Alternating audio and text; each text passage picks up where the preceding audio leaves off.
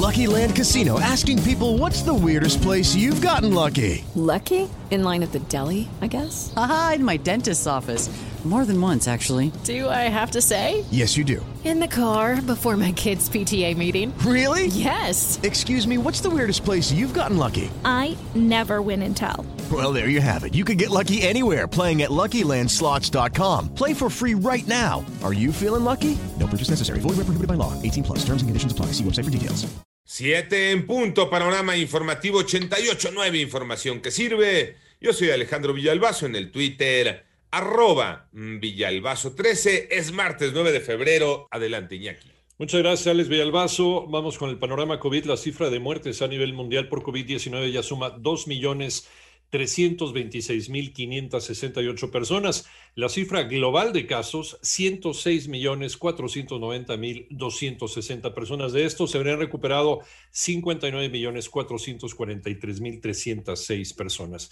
Y la delegación de la Organización Mundial de la Salud que estudia en China el origen de SARS-CoV-2 descartó que saliese de un laboratorio o que hubiese brotes antes de diciembre. Mientras que el director de epidemiología de la Secretaría de Salud aquí en México, José Luis Salomía, asegura que el presidente no manda un mal mensaje a los mexicanos al negarse a usar cubrebocas. Ese es el panorama de la pandemia, Moni Barrera.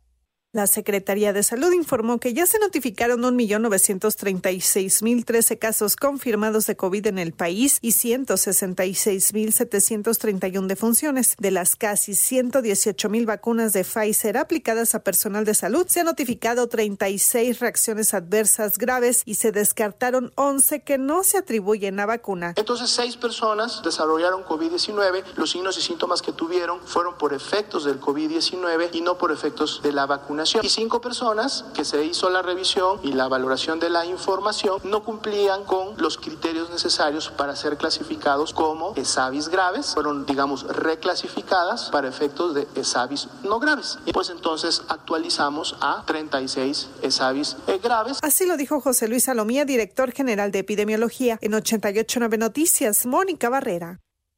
Recuerda que en nuestra página 889noticias.mx encuentras más sobre este y otros temas de tu interés. En el panorama nacional, la Fiscalía General de Jalisco indicó que tras la balacera en un restaurante de Zapopan, uno de los presuntos agresores resultó lesionado durante el enfrentamiento y fue hallado muerto después en un hospital de la zona. Lo subieron a una pick-up, lo dejaron en un hospital, afuera del hospital y allí falleció. En tanto, por el feminicidio de la pasante de medicina Mariana en Chiapas, se dio el aseguramiento de la vivienda del doctor Fernando Cuauhtémoc N., señalado como el agresor de la doctora en servicio social. Mientras que un tribunal con sede en Yucatán confirmó la suspensión provisional de nuevas obras del tren Maya en ese estado, en un fallo que favorece a grupos originarios que se oponen a este megaproyecto.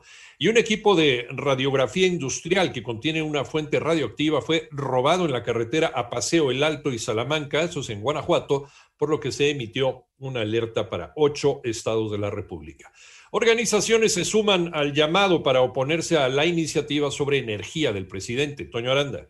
Ante la emergencia climática y sanitaria que enfrenta nuestro país, la organización ambientalista WWF México hizo un llamado urgente al Poder Legislativo para frenar la iniciativa de reforma a la ley de la industria eléctrica y promover alternativas económicas ambientalmente viables, haciendo valer los derechos constitucionales de los mexicanos a la salud y a un medio ambiente limpio. WWF criticó que la iniciativa presentada por el presidente López Obrador modifica aspectos fundamentales en el diseño y operación del sistema eléctrico nacional que favorece favorecen la generación de electricidad a partir de fuentes fósiles contaminantes y caras como el carbón y el combustóleo, a la vez que bloquean la participación y el crecimiento de proyectos competitivos de energías renovables. Los compromisos nacionales e internacionales de México establecen la reducción de emisiones de gases y compuestos de efecto invernadero del 22% al año 2030. En el aspecto económico, la reforma propuesta resultaría en un aumento de los costos reales de producción de la electricidad, pues las fuentes fósiles son más caras en comparación con la renovables. Para 88.9 Noticias, Antonio Aranda.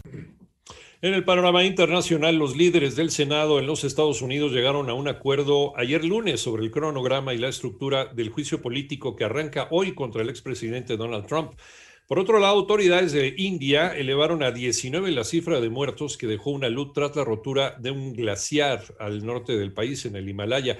Y actualizaron la cifra de desaparecidos que llegó a 202. Colombia anunció una iniciativa para la regularización masiva de migrantes venezolanos, de los cuales cerca de un millón están indocumentados.